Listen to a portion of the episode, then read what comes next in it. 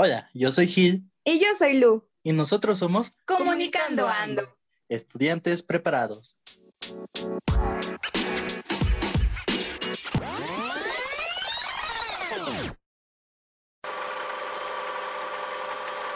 Yo soy Aileen Flores y a mi lado se encuentra mi compañera y amiga Natalia Baltazar y juntas somos Powerful Friends. El día de hoy estamos muy emocionadas de contar con la presencia de nuestros amigos de Comunicando Ando, Gilberto Ruiz y Lupita Sánchez. Sí, Aileen, como dices, hoy estamos muy emocionados de contar también con su presencia. Y pues, como lo mencionas, hoy tenemos un episodio muy especial, ya que vamos a hacer una colaboración entre los dos podcasts para hablar de temas muy importantes para nosotros, los licenciados o futuros licenciados en comunicación. Aparte de también mostrarles un poco a las demás personas acerca de la tecnología y ahora las transmedias narrativas, de distintas maneras, claramente.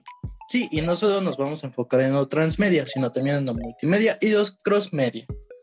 Bueno, justamente vamos a reflexionar acerca de todo esto a partir de la lectura que realizamos eh, del libro Sonríe, te están puntuando, narrativa digital interactiva en la era de Black Mirror, escrita por David García Marín y Roberto Aparici. En esta obra, bueno, a mí no sé ustedes, pero a mí me remontó mucho a esta parte de Black Mirror en esta película que hicieron de Bandersnatch, donde justamente tocan esta parte de las narrativas a partir de la interactividad con los eh, usuarios, o en este caso de los espectadores de la película. Y creo que es muy interesante como empezar desde ahí, como conocer de esa parte, porque es muy necesario saber diferenciar una narrativa clásica, como siempre ha venido estando, y una narrativa a partir de lo digital, que un ejemplo es justamente Bandersnatch, ¿no? También de Black Mirror. Y bueno, em, empezamos también porque justamente estos dos escritores nos hablan de que hay un cambio de narrativas a partir de lo digital. Primero estaban las narrativas o los relatos, como los conocen, que conocemos como el cristianismo, como, no sé, el colonialismo, y estas, partes, estas narrativas que impactaron al público de esa era, como, pues obviamente a partir de una religión, de un asentamiento eh,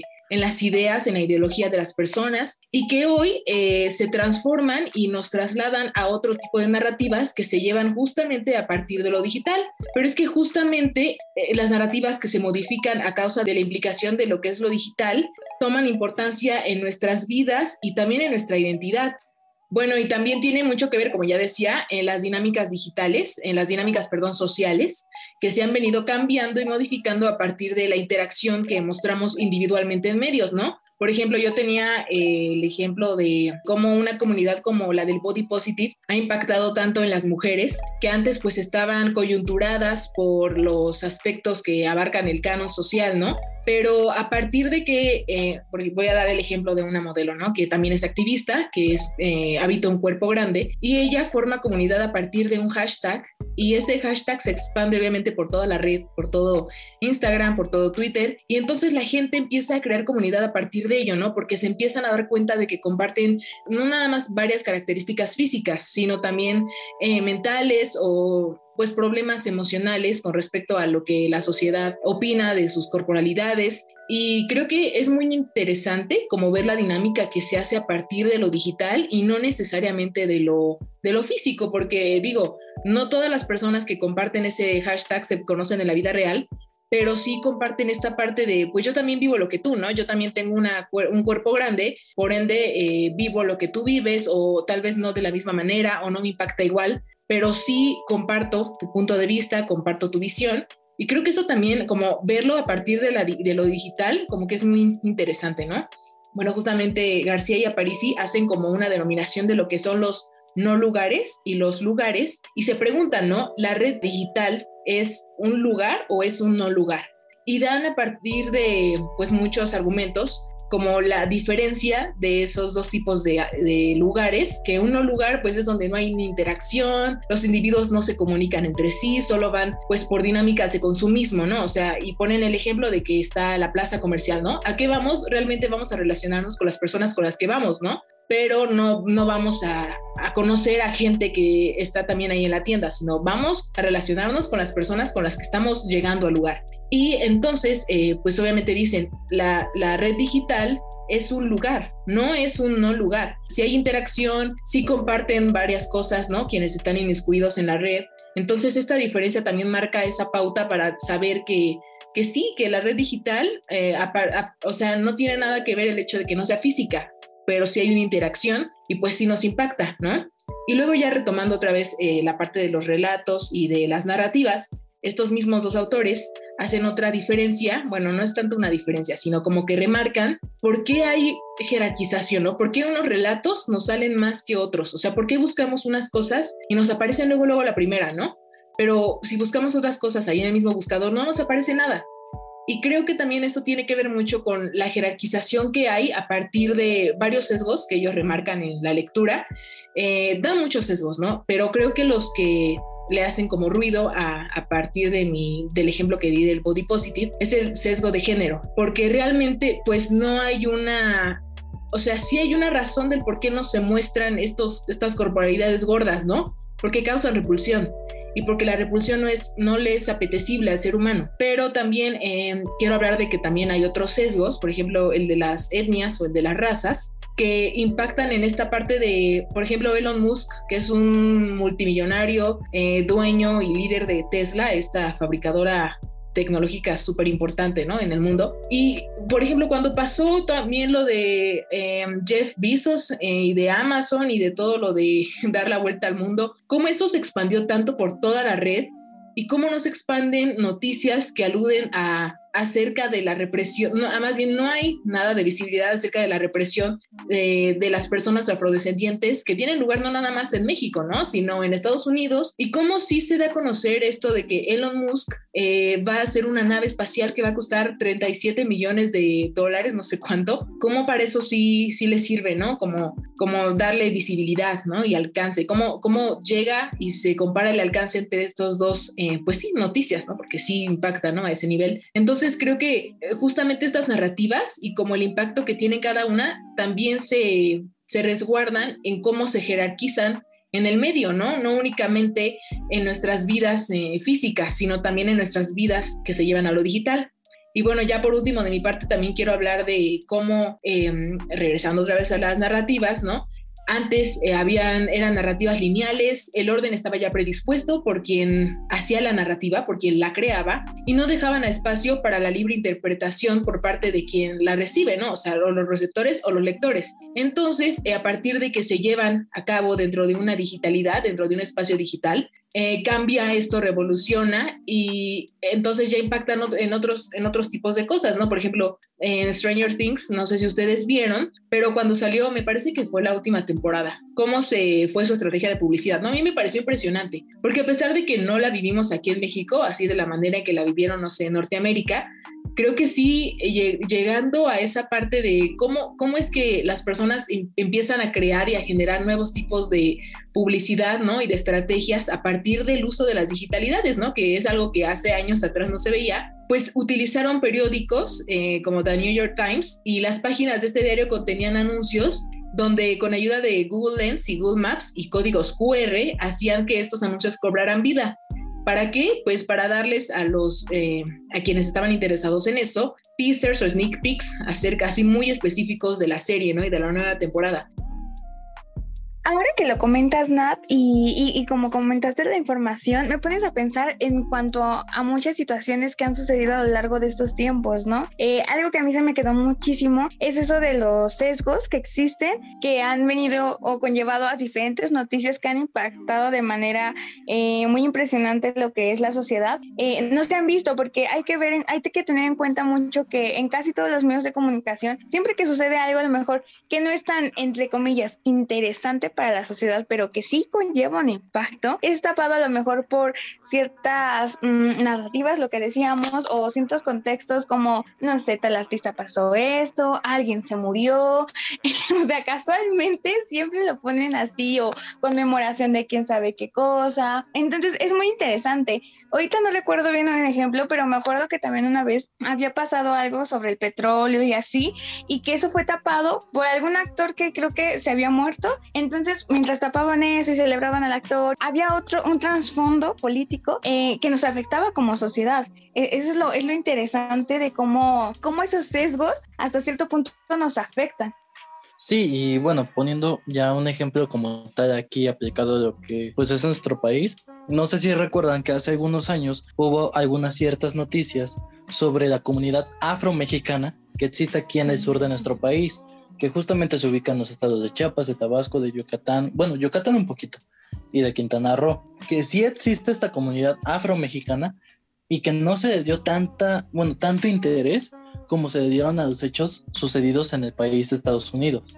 Y pues no es por decirlo que no nos importa, que no nos incumbe, porque obviamente todas las personas nos incumben como ciudadanos y como personas, pero también teníamos que dar la vuelta y ver un poquito de lo que sucedía en el contexto de nuestro país, saber que pues estas personas afromexicanas pues sí tenían hasta cierto punto bueno, sufrían de violencia, sufrían de discriminación, sufrían de acoso en muchas ocasiones. Y pues también eh, la violencia que ellos sufrían era muy similar a la que sufrían en Estados Unidos, ya que también aquí pues existía esta discriminación por parte de los hacendados que aún existen en el sur de nuestro país hacia esta comunidad.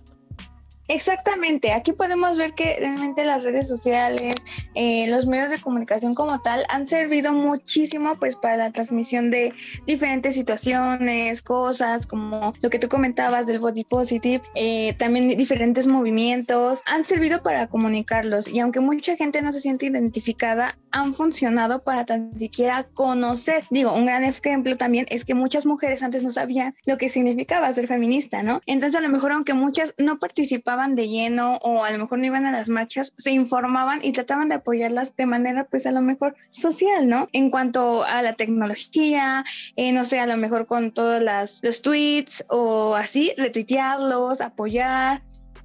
Pues a mí me gustaría más que nada que no dejando de lado este tema, sino apartándolo un poquito para relacionarlo más, más adelante, pues que ahí nos compartiera un poquito de lo que trae y de lo que nos pueda compartir a continuación para que nosotros más adelante podamos relacionarlo con todo esto.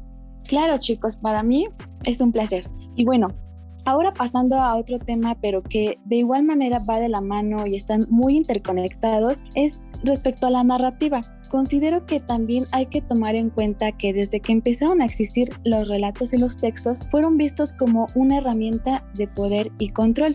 Y bueno, para entender de mejor manera cómo funciona la narrativa, hay que tener muy en claro que esta hace uso del lenguaje performativo, que además de comunicar, tiene la posibilidad de modificar el mundo. Y es que el lenguaje por sí solo es una manera de persuadir a través de los mensajes y relatos y además haciendo uso de las palabras correctas se logra que el individuo se apropie de aquellas palabras, ideologías y que además cree un nuevo mundo que acepte como normal. Ahora este poder del que les hablo se ha trasladado a las plataformas digitales, donde igual encontramos distintos tipos de lenguaje y relatos. Sin embargo, a esta narrativa se le denomina como narrativa transmedia. Y este es un tema en especial que considero vale la pena profundizarse, lo cual vamos a hacer más adelante con nuestros compañeros de Comunicando Ando.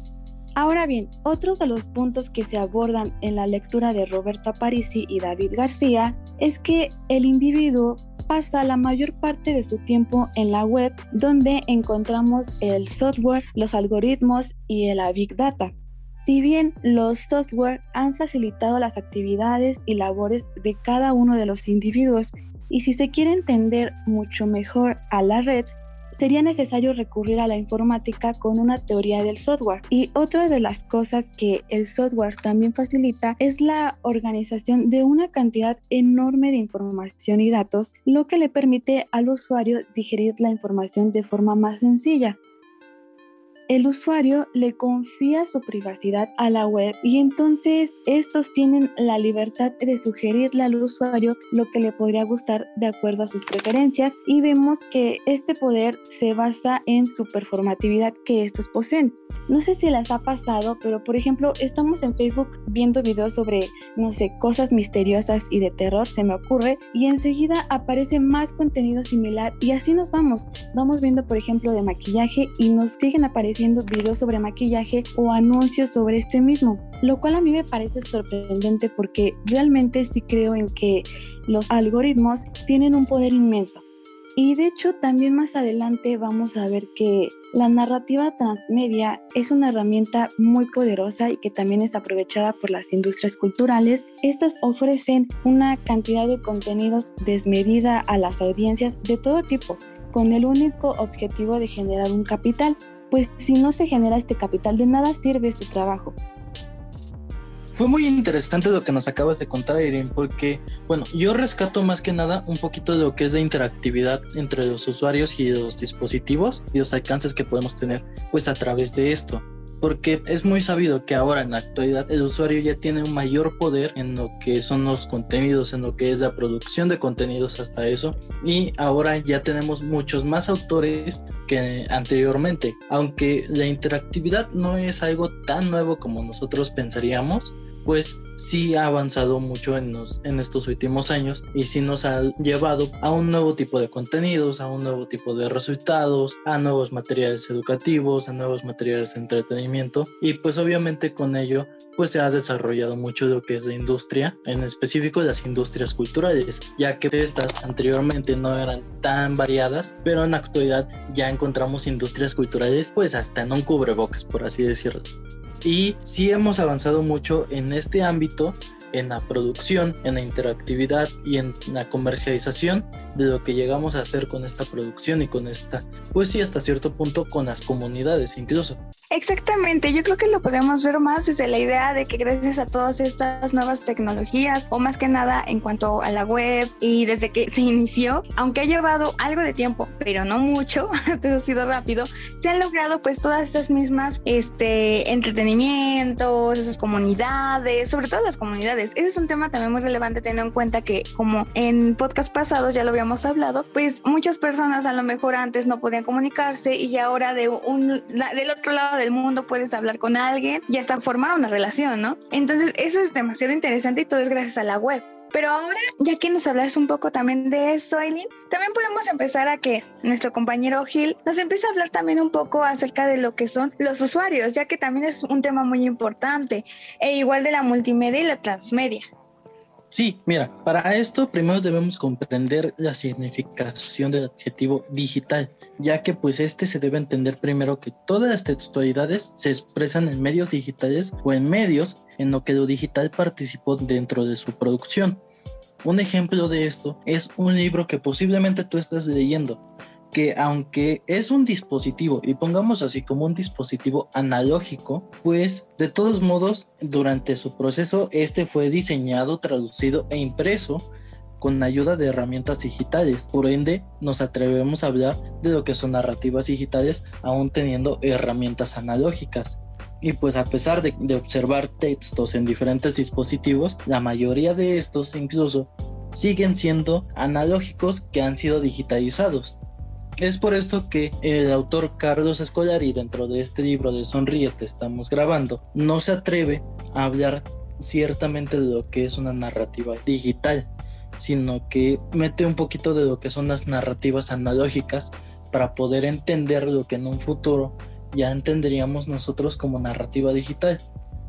Si bien aún es difícil hablar de una gramática especializada en lo digital, ciertamente se puede hablar de una narrativa hipertextual dentro de los formatos no digitales, ya que pues aquí existe una gramática de interacción que le permite al usuario navegarlo, encontrar información dentro de él y eventualmente pues citar un texto dentro de otro texto. Es a esto lo que vamos con un poquito de lo de que es la interacción, que a pesar de que seguimos teniendo herramientas analógicas, el usuario ya podía interactuar con ellas, ya había este sentido de pues y de interacción en lo que son estas herramientas y obviamente ya en las narrativas digitales pudiéramos tener más interacción y pudiéramos llegar a tener más alcances. Pero para esto es muy importante hablar de lo que es el usuario y el rol que juega actualmente, ya que los usuarios pues no tenían tantas libertades, sino que sí tenían algunos pues límites hasta donde podían llegar con una obra. Bueno, yo te decía que los usuarios podían interactuar con los libros de texto citándolos dentro de otros libros o citándolos dentro de trabajos escolares o dentro de artículos de opinión o dentro de otro pues texto que, que produjeran. Sin embargo, ahí ya se encontraban con un límite hasta dónde podían llegar. Ahora el rol de los usuarios, o como lo llama Scolari, el usuario de la ficción interactiva, es mayor que los de la ficción tradicional. Esto debido a que estos últimos, pues los de la ficción intradicional, interactuaban solamente con la interfaz de estos libros impresos, mientras que en la actualidad las posibilidades de interacción son aún mayores. Ahora el autor no solo tiene el poder de crear una obra, sino cada vez tiene el poder de generar espacios de interacción con aquellos que gustan de sus obras. Es a esto de lo que íbamos un poquito con lo que nos comentaba Aileen y con, con, lo que nos comentaba Natalia, formar comunidades, que también lo comentábamos en podcast pasados, como a partir de una obra se podía generar toda una comunidad y como a partir de esta obra pues se iban generando más obras, los usuarios o los lectores o los receptores pues iban agregando estos pequeños puntitos de fuga que ya después iban rellenando con sus propias historias. Bueno, ahora surge la posibilidad de crear textos de manera colaborativa, siendo algunos ejemplos pues las wikis, que si bien sabemos las wikis son estos espacios en internet en donde tú como usuario puedes entrar a la wiki, no sé, de un tema de bicicletas y hacer una aportación que tú creas importante o que tú creas relevante dentro de esa plataforma o dentro de ese portal. Aquí vamos un poquito con lo que es la transmedia y la multimedia, porque justamente se tiene que, que hablar de esto para hablar de comunidades, porque yo te puedo decir que la multimedia, poniendo al principio, pues surge en la década de los 80, siendo producciones de en múltiples soportes con una idea común. Y pues los primeros ejemplos de estos eran productos a nivel masivo, que fueron cursos de idiomas que se soportaban en radio, televisión y materiales impresos. Y 10 años después, en los 90, el soporte multimedia por excelencia fue CD-ROM, que ya te permitía interactuar un poquito más, pero que ya traía un pequeño software. Y pues justamente como nos menciona Roberto Parisi, en la actualidad todo pareciera estar catalogado como transmedia, pero porque para esto es muy importante dejar en claro que la diferencia entre lo multimedia y lo transmedia se encuentra en que la primera categoría se da a través de un proceso de convergencia de diferentes medios y lenguajes en un solo soporte interactivo, generando un fenómeno convergente. Mientras que la lógica transmedia se basa en expansión o difusión de los relatos en diferentes medios, lenguajes y plataformas, obteniendo así un fenómeno divergente. La transmedia se puede explicar muy fácilmente observando el mundo de la ficción de Star Wars. Este mundo de ficción empezó siendo nada más un proyecto cinematográfico, pero a través de los años se fueron agregando otros soportes. Ya después no solo había el proyecto cinematográfico, sino que ya había novelas gráficas, ya había incluso videojuegos, ya había incluso programas de televisión, programas de radio que se basaban en este mundo cinematográfico. Es a lo que vamos. A partir de un nicho se fue alternando en diferentes medios y se fue expandiendo. Bueno, Gil, justo me gustó esta parte con la que iniciaste porque como que me abrió el panorama y entendí la diferencia ¿no? que hay entre, la, entre las narrativas que se toman desde lo físico y las narrativas que se llevan ¿no? a lo digital. Por ejemplo, a mí me vino a la mente que hace mucho tiempo, me acuerdo que cuando iba como quinto de primaria, yo creo, había un libro, había en el club de lectura de la escuela que me gustaba mucho. Y ya, o sea, nunca lo encontré disponible en una librería, ¿no? Ya hasta años después me acordé del título, porque aparte lo había olvidado, y, lo busqué, ¿no? En internet y lo encontré. Y entonces, pues es esta parte que dices, ¿no? De que el libro este se llama Segunda Estrella a la Derecha. O sea, no nació desde lo digital, no nació cuando yo lo encontré en, lo, en la red, ¿no? Nació desde que estaba en, en un libro físico, ¿no? Con hojas de papel y todo eso. También me gustó que hoy en día los universos expandidos, ¿no? De las películas o de las series y todo eso, se dan gracias a los fans, ¿no? Que ya no nada más se quedan en fans, sino ahora ya se les llama, si recuerdo bien el término, prosumidores, ¿no? O sea, no nada más se remotan a, conocer y a hablar de, de, la película o a admirarla, ¿no? Sino ya también hacen productos desde su creatividad, desde su imaginación y tomando en cuenta la historia base para hacer, no sé, fanfics o hasta estos montajes, ¿no? Que estuvieron muy de moda como en el 2012, ¿no? De, por ejemplo, con Justin Bieber, yo sé que tal vez no era una leyenda como tal, una leyenda narrativa, ¿no? Pero pues sí, o sea, el fenómeno de Justin Bieber como que llevó a muchas fans hacer fanfics de eso. Y pues este, sí, o sea, estos prosumidores expanden el universo, por ejemplo, también retomaste Star Wars, te lo agradezco porque me gusta mucho. Y entonces eh, conozco que los fans hacemos como más allá de lo que nos permiten, ¿no? O sea, a veces sí llegan a un punto límite de la creatividad y entonces son los mismos creativos, ¿no? Los que tienen que llegar como un acuerdo porque pues muchas veces también trasladan esta parte de los marcos legales, ¿no? Entonces pues también, o sea, yo me pongo de las dos partes, ¿no? Como del lado de la fan que hace cosas, pero también del lado de quien lo crea y que digo, a mí no me gustaría que hicieran esto, ¿no? Pero creo que si la gente lo hace y lo hace desde una parte de amor, ¿no? Y de admiración, obviamente lo, lo agradeces. Y justo con esto de las narrativas transmedia, tanto impacto han tenido que hoy en día yo escucho mucho en, o sea, en general en redes sociales, ¿no? Esto del storytelling, que es como las narrativas transmedia que se llevan ya también a la publicidad y que, por ejemplo, si el transmedia, en, o sea, las narrativas transmedia en el entretenimiento, no sé, en series, películas y todo eso, eran justamente hacer una película, hacer una serie y un cómic, ¿no? Como en Star Wars, que es eh, pues la, saga de películas, ¿no? Las trilogías, eh, las series, ¿no? Por ejemplo, de Clone Wars, eh, la mercancía y los cómics, ¿no? Y hacen como una transmedialidad, ¿no? Entre todo eso. ¿Tú qué opinas, Aileen? Creo que está muy interesante esta diferencia que hace Gil de lo de la transmedia y de la multimedia, ¿no? Porque a mí sí me resonaba como que eran sinónimos.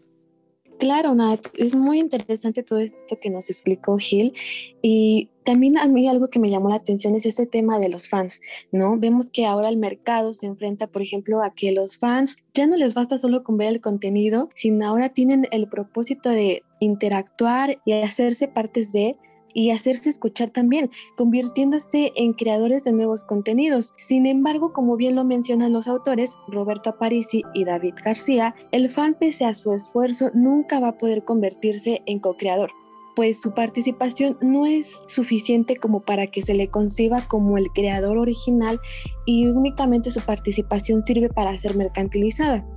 También otro de los puntos que tocabas es el de la interactividad pues yo considero que es indispensable que esta exista para que el usuario pueda experimentar nuevos contenidos y seleccione lo que le interese, con lo cual pues también le abre la puerta a la interactividad tecnológica, entendida como el nivel de respuesta de la máquina a lo que el usuario le está pidiendo.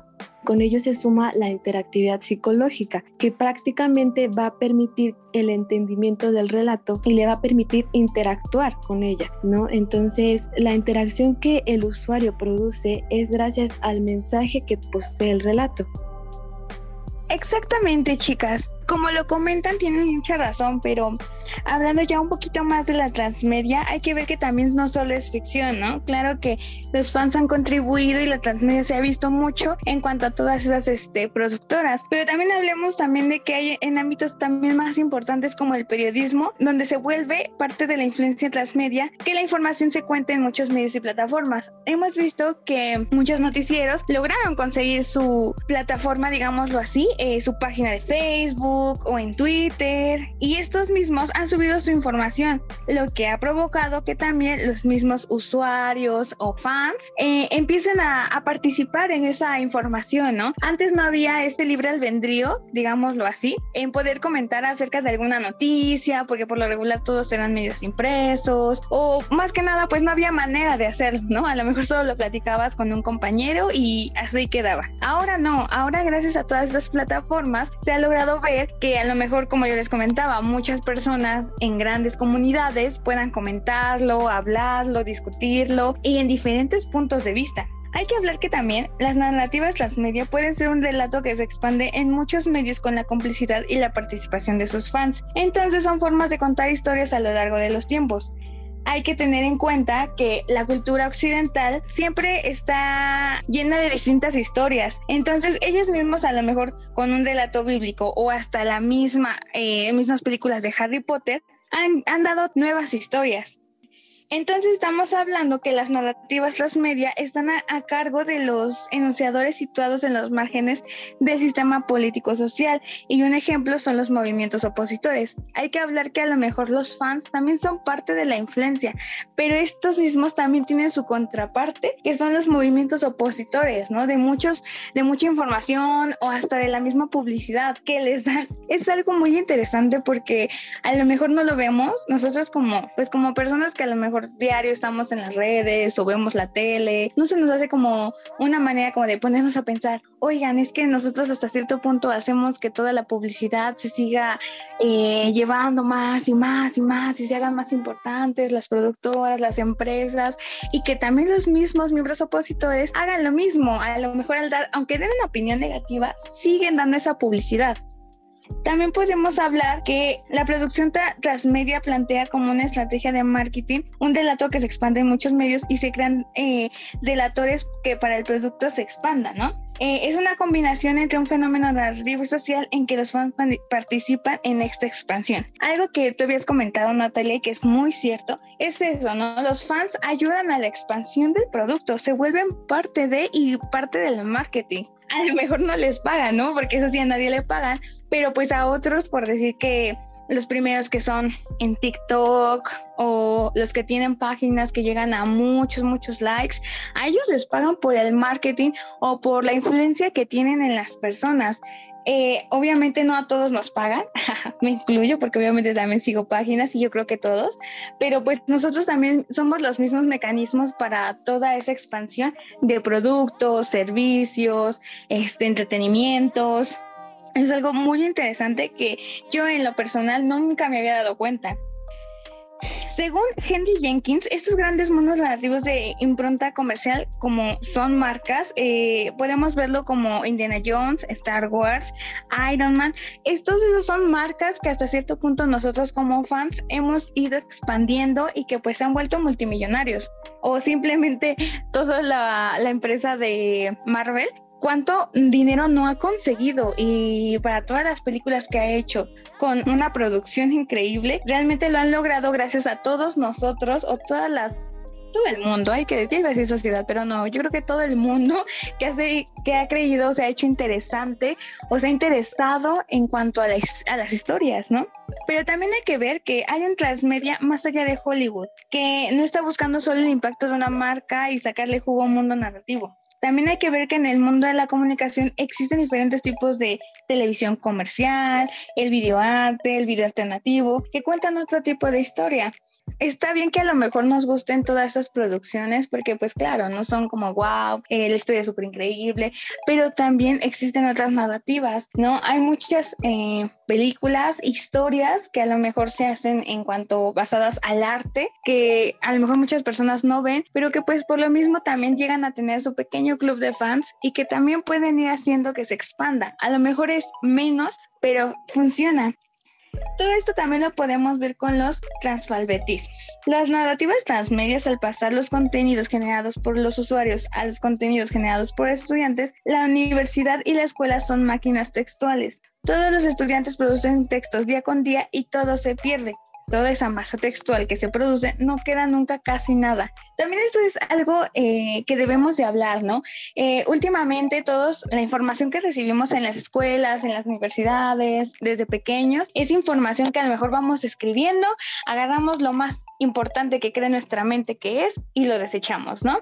A lo mejor estaría más padre que nosotros nos diéramos un autoaprendizaje, ya que como aquí lo menciona en el libro, es algo muy importante saber que nadie nos enseñó cómo funcionaba la tecnología. Nadie nos dijo, ok, tienes que aprender a hacer esto. No, prácticamente, y lo dirían los abuelos, nosotros nacimos como con un chip y de repente desde chiquitos empezamos a agarrar las cosas y funciona a que funcionaran increíblemente hermoso y todo, pero pues realmente ha sido por nuestro autoconocimiento que solitos hemos ganado, ¿no? El simple hecho de que nos diera curiosidad una, este, una aplicación, un teléfono, algo, pues eso hizo que pues quisiéramos saber más de él, ¿no? Y hablamos de un autoaprendizaje, que es importante que sepamos cómo es que también las, los chiquillos de ahorita más adelante sabrán más que nosotros, ¿no? Porque al final del día nosotros sabemos más que las personas mayores. O digo, ¿cuántas veces todos nuestros padres nos han preguntado, oye, ¿sabes cómo se hace esto? Oye, yo quiero subir esto, una foto. Eh, o sea, es, es, increíble cómo los tiempos van cambiando, eh, pero yo creo que esto ha sido muy rápido, ¿no? Y pues hay que hablar también de que la ecología de los medios en un sistema complejo y en los complejos por definición, un cambio puede transformarlo todo. Un fenómeno en el que hay que fijarse es en el fenómeno de los youtubers o esos nuevos actores que interrumpieron de un día para otro. Eso es importante, ¿por? Porque si estábamos hablando de que ahorita los padres no saben utilizar casi la tecnología y que posiblemente los más chiquillos nos enseñen a nosotros, hay que hablar también de que cómo la tecnología ha ido transformándose a lo largo de los tiempos. Digo, hace 10 años más, hace 15. hace 15 años hablábamos de que los teléfonos literalmente eran un tabique muy pesado, grueso, casi no tenía, no les duraba la batería, no había mucha señal. Y casualmente, eh, de un momento a otro, eh, llegó alguien más y dijo, ¿sabes qué? Necesitamos un teléfono más funcional, pero a la vez que sea más eh, manejable. Y empezaron a salir los teléfonos con pantalla táctil, eh, delgados, y así. Y claro, fueron haciendo que la tecnología se fuera desagando, desagando de esos tiempos y llegara nueva y nueva y nueva. Hay que saber que hay tecnología que ahorita podemos decir que es la mejor, pero que no es indispensable porque siempre habrá otra mejor. Lu, ahorita que mencionas todo esto, eh, eh, yo que, que, he visto como últimamente, ¿no? En el periodismo, cómo se expande a otros tal vez universos, los podría decir, a otros medios, ¿no? Y que no nada más se enfocan como en la centralización de los medios, que ya sabemos que está la televisión, el radio, ¿no? Más en la antigüedad con más éxito, ahora no, no, tanto como antes, pero sigue habiendo, y el periódico, ¿no? Estos tres, ¿no? Que eran como los medios tradicionales, que antes ahí se ubicaba específicamente el periodismo, ¿no? O sea, solo debía haber periodismo en esos tres medios, ¿no? Pero eh, pues hoy en día ya hay eh, quienes participan haciendo periodismo a través de otras de otros medios, ¿no? Que no necesariamente se, tiene que ser alguno de esos tres, ¿no? Que ya mencioné, sino que ahora está en TikTok. O sea, yo me encuentro luego que igual es gracias al mismo algoritmo, ¿no? Que luego me encuentro así que hay chicos jóvenes, ¿no? O chicas también jóvenes que hablan de periodismo, que son estudiantes de periodismo y que desde ahí em, empiezan como a dar a conocer noticias o pues información que no se da en los medios tradicionales, ¿no? ¿Por qué? Pues porque existe esta parte de la censura, de la autocensura, de que dicen no podemos hablar de eso porque a nuestro medio se le viene encima y no, no, no, mejor no nos metemos con eso. Y creo que esta parte también de esta em, idea de la transmedia en el periodismo también está, está padre, ¿no? Está interesante porque puede participar quien obviamente bajo un esquema ético, ¿no? Quien sabe de periodismo y quien lo va a hacer desde un lugar así como de mucha empatía, ¿no? Con la gente que eh, está envuelta, ¿no? En el suceso y todo eso pero creo que verlo también a través de otros medios, ¿no? A partir de TikTok, de Twitter, que es el que ahorita está como súper en auge, es interesante y es una propuesta que me gustaría que se siguiera retomando. Algo que también a mí me llamó la atención es esto que tú también mencionas, Nat, que es sobre el periodismo transmedia. No vemos que el periodismo, al fin y al cabo, es una forma de contar historias. Aunque se basa en contarlas de forma objetiva, las historias son eso, piezas narrativas que cuentan una serie de hechos que en este caso no son ficticios. Por ello se puede decir que el periodismo transmedia es una realidad desde que surgió la radio y todavía más desde que existe la televisión, pero si bien acabó de eclosionar con la aparición de la web 2.0 y todo lo que supone la interactividad entre dos usuarios y los medios de comunicación.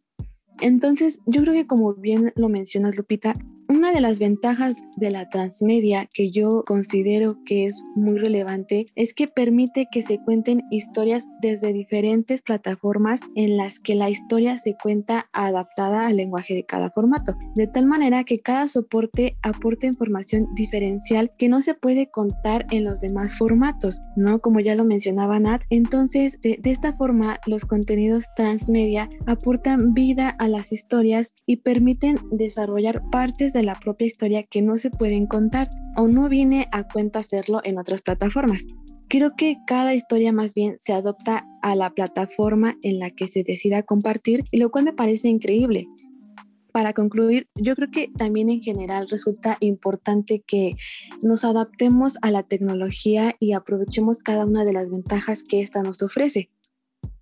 Exactamente, chicas. Así como lo hemos mencionado, la verdad eh, es muy interesante, ¿saben? Y también lo que es muy interesante es que normalmente ninguno de nosotros está como asimilando todo lo que realmente hacemos con la tecnología, con los medios. Eh, realmente estamos tan acostumbrados a solo hacerlo por hacer, entretenernos por entretenernos, eh, que no nos damos cuenta de todo el consumo o consumismo que estamos produciendo y hasta cierto punto la publicidad que estamos haciendo. Sí, bueno, tienes mucha razón en esta parte de que no somos bueno, no nos percatamos en todo momento. Sí hay veces en las que solemos percatarnos de cómo es que interactuamos a través de diferentes medios bajo un mismo tipo de contenido o con una misma temática. Y pues aquí sí es muy interesante ver cómo es que ciertos tipos de contenidos, como son algunas series, como son pues el ejemplo que pusimos del mundo cinematográfico de Star Wars, pues puede crecer a raíz de lo que es de interacción en diferentes medios esta plática fue muy interesante, chicas. La verdad, yo me llevo muchas cosas para analizar y para reflexionar de, estos minutos que pasamos juntos. Que fueron provechosos, dirían. y bueno, no queda más que agradecerles a nuestras compañeras de Powerpuff que nos estuvieron pues acompañando esta tarde. Y por ser parte de este episodio especial. Muchas gracias, chicos. Y bueno, chicos y, Lu, por, por abrirnos el espacio y también esperamos que pronto volvamos a, tener una conversación de este tipo porque es como, como dirían las que de verdad valen la pena, ¿no? Aunque bueno, todas valen la pena, pero... Exactamente, nada. Todas sacamos algo. Exacto, aprendimos algo. Exacto. Yo soy Gil. Yo soy Lu. Nosotros somos Comunicando, Ando, estudiantes preparados. Y yo soy Natalia Baltazar y yo Aileen Flores y juntas somos Powerful, Powerful Friends. Friends.